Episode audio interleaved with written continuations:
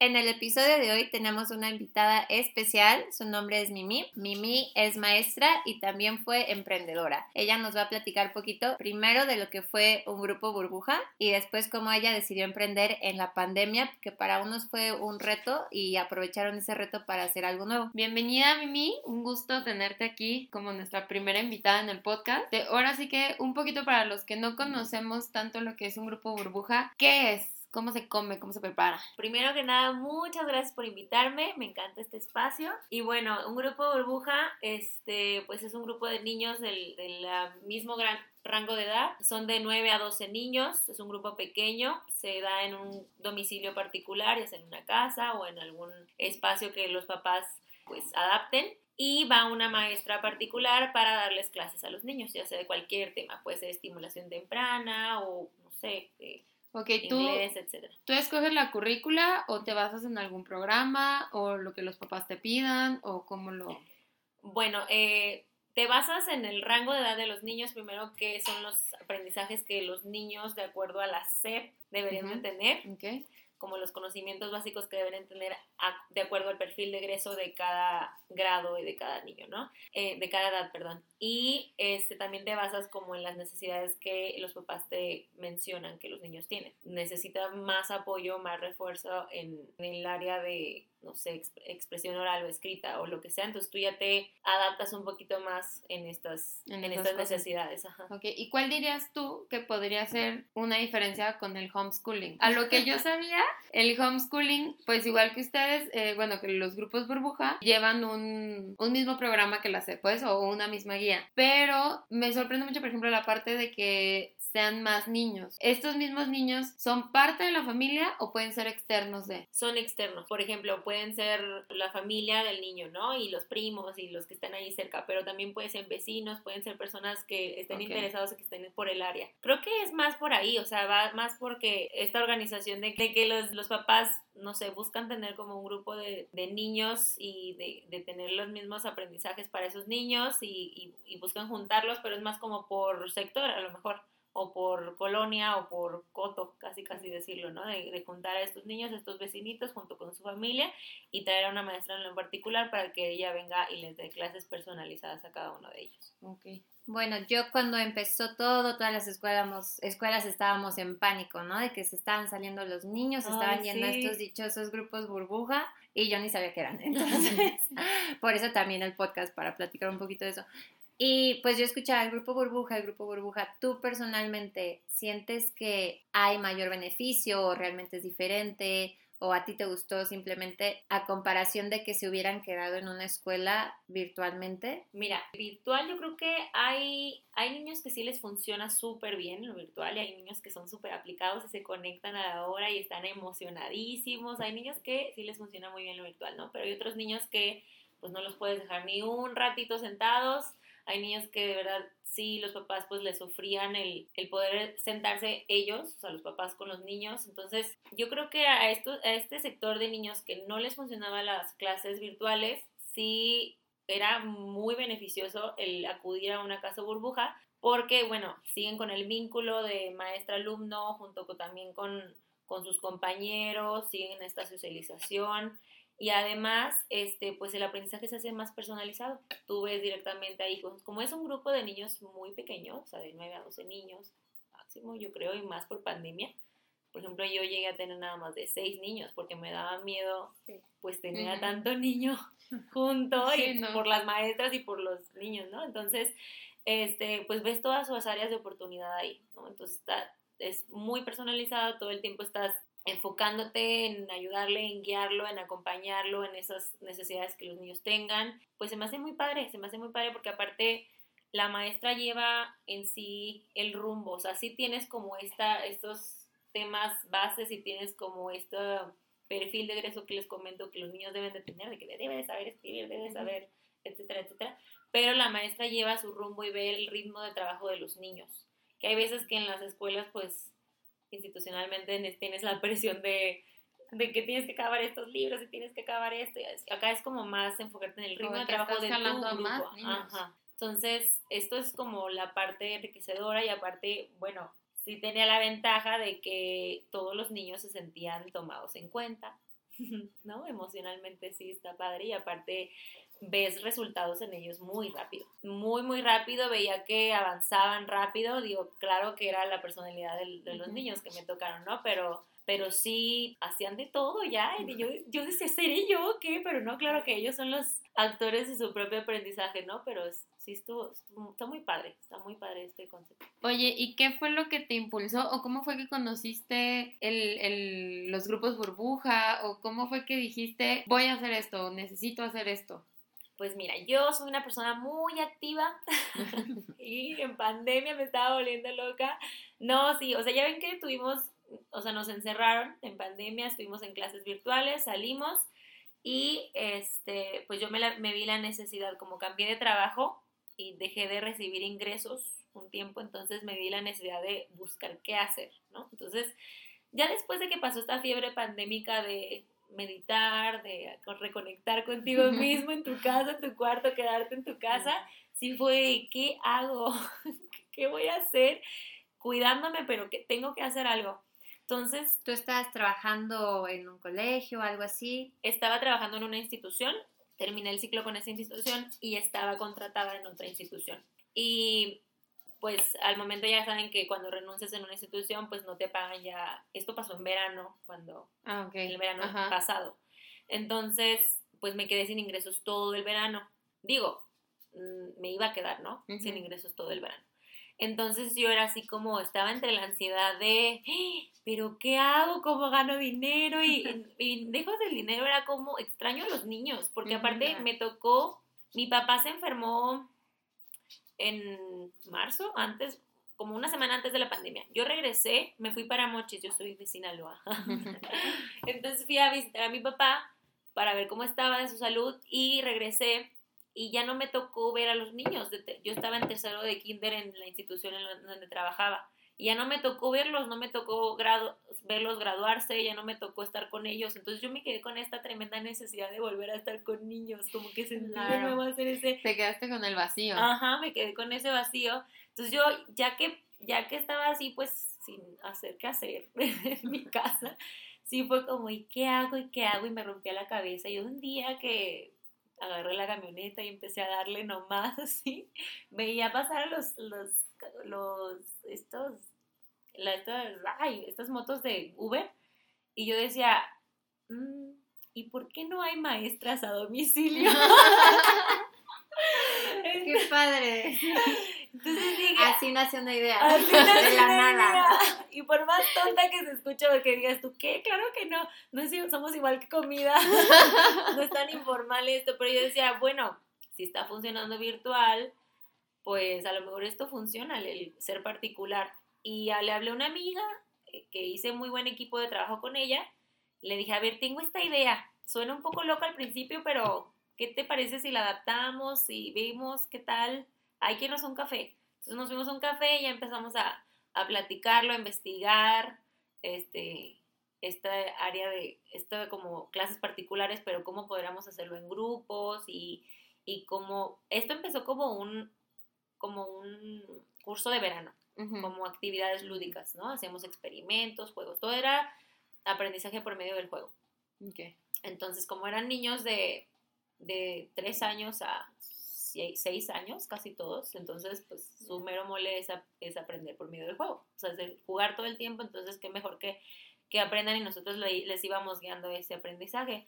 Entonces, este, todo empezó por ahí, nos fue muy bien con esos grupos que hicimos y, y ya empezamos a, a, ofrecer este servicio en, en agosto, o sea, ya en, la, en el ciclo escolar normal pero ya más formal, pues ya con los aprendizajes esperados que necesitan tener los niños. ¿Y cómo le hicieron para arrancar? ¿Cómo, cómo consiguieron su primer grupo? Pues es que a partir del, del, yo metí muchísima publicidad por Instagram, por Facebook. Carla, tú sabrás. Yo sé. tú sabrás que en Instagram te pedía de que compárteme, por favor, comparte este perfil. Entonces hicimos un perfil, hicimos publicidad por las redes sociales y yo tenía unos contactos de algunas maestras, maestras y mamás también, con las que yo ya había trabajado y que hice muy buen vínculo. Entonces les dije, mamás, miren, estoy haciendo este proyecto, si están interesadas, háblenme, si no, compartan, por favor. Entonces, a partir de ahí fue como, algunas mamás, la verdad, me ayudaron, fueron muy lindas, y fue, y ellas mismas estaban interesadas, porque si era de, nos estamos volviendo locas, ayúdanos. Entonces yo dije, pues ustedes también ayúdenme, vamos a hacer esto. Y, y la verdad es que estaban encantadas. En el curso de verano fue de, sabes que no tenían una expectativa, o sea, tenía una expectativa un poco más baja, como que no pensábamos que iba a ser tan así, tan padre, porque hacemos de muchas cosas, hacemos exploración del medio ambiente, hacemos actividades de pensamiento lógicas matemáticas, de expresión oral escrita y todo, pero todo de juego, o sea, experimentos, robótica, de todo, de todo, de todo. O sea, y los niños estaban encantados. Entonces, las mamás sí fue de, sí fue de, wow, o sea, yo, la verdad, la verdad, pensaba que iba a estar más básico, pero estábamos muy felices, los niños estaban muy felices, entonces ya no, algunos ya no quisieron sacarlos de, de, de, pues, de los grupos con los que teníamos. Algunos grupos sí se hicieron más pequeños porque pues era cuando estaba toda la, el miedo de la pandemia, obviamente, y algunos papás sí, sí, sí decidieron que sea como más personalizado. Entonces, en ese caso, nada más eh, poníamos a una maestra con esos niños, y era el niño y la maestra, pues. Entonces, en ese caso sí fue como externo a los grupos. Cuando empiezan a crecer, en agosto que inicia el ciclo escolar, ¿cuántas maestras llegan a tener en el equipo? Teníamos cinco maestras ¿Y ustedes dos siete?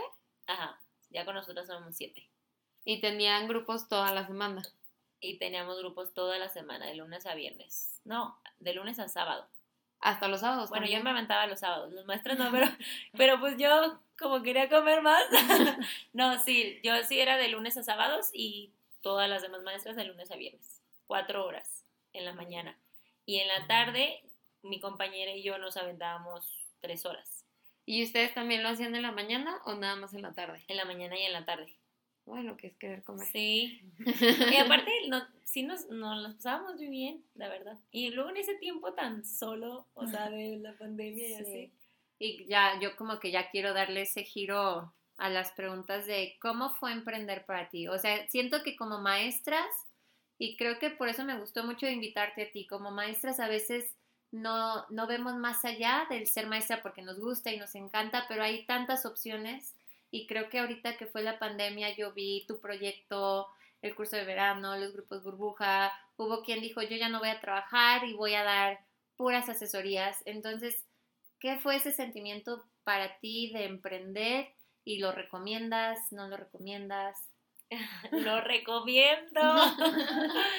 Bien, o sea, fue yo me sentí exitosa, a pesar de que ahorita ya no continúo con, e, con este proyecto, eh, yo, el tener un equipo tan bonito en el que nos, nos juntábamos los sábados y a tomar el cafecito, la dona y compartir experiencias, a, a decir qué estrategias nos gustaban y qué no, cuáles nos funcionaban más bien y cuáles no, este, a, a platicarnos todo y desahogarnos de todo. del novio, de todo, pero pues sobre todo de, del trabajo, ¿no? Entonces, esto, yo, yo salía y le decía a mi compañera con la que emprendí, le decía, oye, ¿sabes qué? Es que yo me siento exitosa, de verdad, solamente de tener este espacio con estas personas, o sea, como el promover este espacio con estas personas tan interesantes y el poder coincidir con estas personas tan interesantes me hace sentir feliz y me hace sentir exitosa, a pesar de que si esto no funciona, no económica, funciona sí o no, económicamente, o sea, yo me siento bien y feliz, pues, por esto, por estos aprendizajes y pues aparte el emprender, pues, mira, el que no arriesga no gana. o sea, de ahí cada quien, este, pues vas a ganar contactos, vas a ganar vínculos, vas a ganar amistades, vas a ganar experiencia sobre todo, el saber hacer un plan de trabajo, el saber llevar bien tu contabilidad, todas estas cosas van a haber errores obviamente, pero pues conforme la marcha las vas a, se aprenden, la verdad. Y ahora pues mi, mi próximo proyecto es, por si no me lo pregunta, o sea, a mí me gustaría poner un pre-kinder, pero ya en físico. Y, y ahora créanme que voy a tener muy en cuenta todos estos errores que ya viví. Entonces eso es lo, lo chido y lo, lo bonito. Y de todas estas nuevas experiencias o nuevos mundos y territorios que no conocías del, del ámbito educativo, ¿cuál fue el reto que más canos te sacó? Ay, pues miren, es que para empezar fue nuevo totalmente el ir a, las casas como maestra, entras en el territorio de los niños. Help. o sea, entras en el territorio de los niños, entonces tu paciencia tiene que elevarse. Si eres muy paciente, eres 100% paciente, tienes que ser 1000% paciente. O sea, tienes que ser muy, muy, mucho más paciente porque aparte los niños casi, casi te hablan de maestra, no sé qué, y ahí está mi mamá, ¿eh? Si me contestas mal o lo que sea.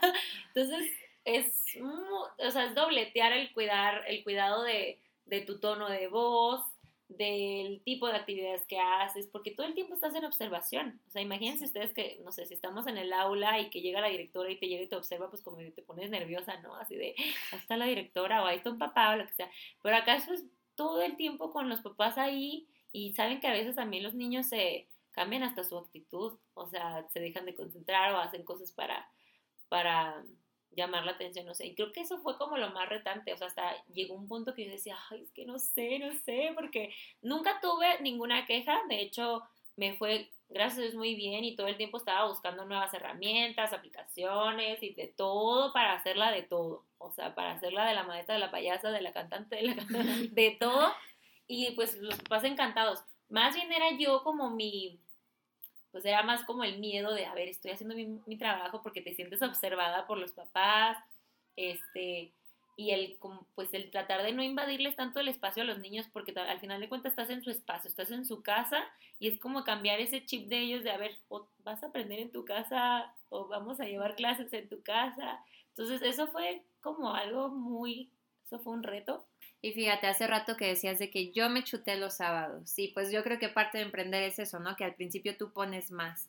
Y yo te quiero preguntar, tú como maestra o pues tu experiencia que tenías y ahorita al abrir un proyecto, ¿tú qué recomendarías o, para alguien que está abriendo un proyecto que dirías, uy, ¿sabes qué?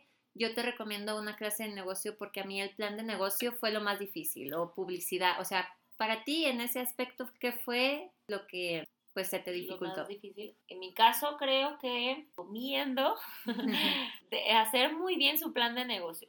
O sea, ver cuáles son tus costos fijos, cuándo va a ser tu punto de equilibrio, todas estas cosas, tu inversión, todo, todo, todo, llevar muy bien tu plan de trabajo y tu contabilidad y todo, porque pues sí, vas, o sea, tienes la idea y por más loca que suene, se puede adaptar a las condiciones, al mercado y a todo, pero pues creo que la base y lo, el centro de todo es el, tener un buen plan de trabajo. Si no tienes un buen plan de trabajo y si no, no sacas los porcentajes de ganancia, de gasto, de todo, no, pues no, no va a pegar, ¿no? Porque pues no nada más va a ser vivir así sin, sin la ganancia. ¿Ustedes ponían el material? Nosotros poníamos el material, iba la maestra a sus casas y pues ellos en sí pagaban por, por todo, por, material, atención, todo. Atención y todo. Entonces... Y aparte ustedes chutaban el ir a comprar el material, me imagino. Íbamos a comprar el material, este, pues teníamos las juntas con las maestras y aparte, pues en caso de si necesitaban algo más las maestras o los niños o lo que sea, nosotros lo poníamos y pues les pagábamos a las maestras. Sí, o sea, el emprendedor al final come, ¿eh? no creas que ya que emprendes y ya vas a tener y yo millones. Creo que se tiene mucha expectativa. Exacto. Oye, pero a ver, yo ya hice muchas restas en mi cabeza de que si los sueldos, que si el material, que si el no sé qué. ¿Le fue revituable? El curso de verano sí. El curso de verano fue cuando más mejor nos fue hasta yo me sentía así de, wow, esto sí pega. Pero en, en el ciclo escolar, como algunas casas burbujas, las hicimos homeschooling, porque nada más se volvió como más particular maestra y niño. Este, pues ahí ya no fue, o sea, ahí en sí la ganancia se iba hacia la maestra y hacia el material. Entonces ahí fue cuando en, al final del ciclo nosotras, mi compañero y yo decidimos que le íbamos a, dejar esos, esos como pues clientes a las maestras, ¿no? Entonces ellos lo, lo, siguieron y nosotros hablamos con los clientes, ellos estuvieron de acuerdo todo el tiempo y, y pues ya, o sea, nos quedamos como con el, buen, con el contacto, con la buena experiencia y les dejamos su trabajo a las maestras para que no se quedaran también sin trabajo, pues. Entonces podrías decir que fue un cierre, un buen cierre, digamos. Sí, sí, fue un buen cierre y de hecho tuvimos una comida tan amena, o sea, fue una comida que casi casi llorábamos todos de que, ¿y tú qué aprendiste? ¿Y tú con qué te dejó esto? Y hicimos buenas amistades. Entonces, eh, sí, sí fue muy padre y todavía pues nos seguimos contactando. Todavía, de hecho, yo si, si tuviera un proyecto, a lo mejor si estuviera un proyecto, yo creo que pues yo 100% las tomo en cuenta. O sea, fueron, son, son maestras muy chidas, son maestras que pues de vocación de corazón, o sea, que dices tú, wow, qué, qué padre que, que algún día a tu hijo le toque esta maestra, de verdad. Y ya como para irnos despidiendo un poquito, después de toda esta experiencia, desde la frustración, la alegría, el sentirte este, Superman arriba de la montaña, ahora eh, otra vez estás en un colegio como, como maestra, ¿qué crees que ha cambiado en tu práctica docente o en tu ser maestra ahora que ya viviste todo esto? Pues para empezar, este, el, nueva, tener nuevas estrategias para enseñar, el ser más abierta como a todas las sugerencias que, que te den cualquier persona, el llenarme todo el tiempo de herramientas y estarme constantemente capacitando porque ahora vemos que todo cambia súper rápido, entonces, y vemos que también, pues la educación no nada más es eh, presencial, o sea, sí puede ser en línea, puedes, o sea, creo que ahora habíamos, bueno, yo pensaba que la educación nunca iba a cambiar, la verdad, o sea, siempre iba a ser como el llevar a tus niños a la escuela y la los maestros están ahí y ahí nomás se queda la educación, ¿no? Pero creo que ya salió más allá de la institución, entonces el, el estarte constantemente capacitando sobre las nuevas tendencias, el ser, pues ya en la práctica, el ser más, más paciente, soy y el todavía conocer más a los niños, tratar de que aunque tengas un grupo grande, pues tratar de conocer bien su ritmo,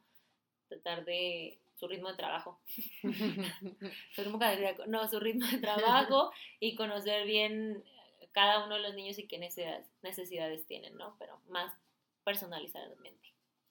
Pues Mimi, te queremos agradecer muchísimo y nuevamente pues reitero que te quisimos invitar para motivar a todas las maestras de verdad que emprendan que aprendamos algo nuevo como siempre lo hacemos con los niños porque, como dice Mimi, pues yo ahora esas maestras las tengo como contactos y creo que a veces no sabemos cuántos contactos tenemos las maestras, que si el papá de no sé quién, que si la otra maestra de la otra escuela, de verdad conocemos muchísima gente y puede salir un proyectazo de ahí, entonces maestras, anímense, háganlo, abran ese podcast, abran esa página de Instagram, esos, esas tutorías adelante, es el momento, la pandemia vino a cambiarnos y adelante. Pues muchas gracias Mimi y no nos queda más que agradecerte y expresarte que estamos súper orgullosos de ti. En lo personal te conocemos ya de hace un tiempo y de todo corazón muchas felicidades porque lo hayas intentado y como dices ya eres exitosa por el simple hecho de haberte animado. Entonces, como dice Carla, animémonos, salgámonos de la cama, quitemos la lagaña y despertemos en eso. Síganos en Instagram como Cosas de Maestras Podcast y nos vemos en el próximo episodio. Adiós.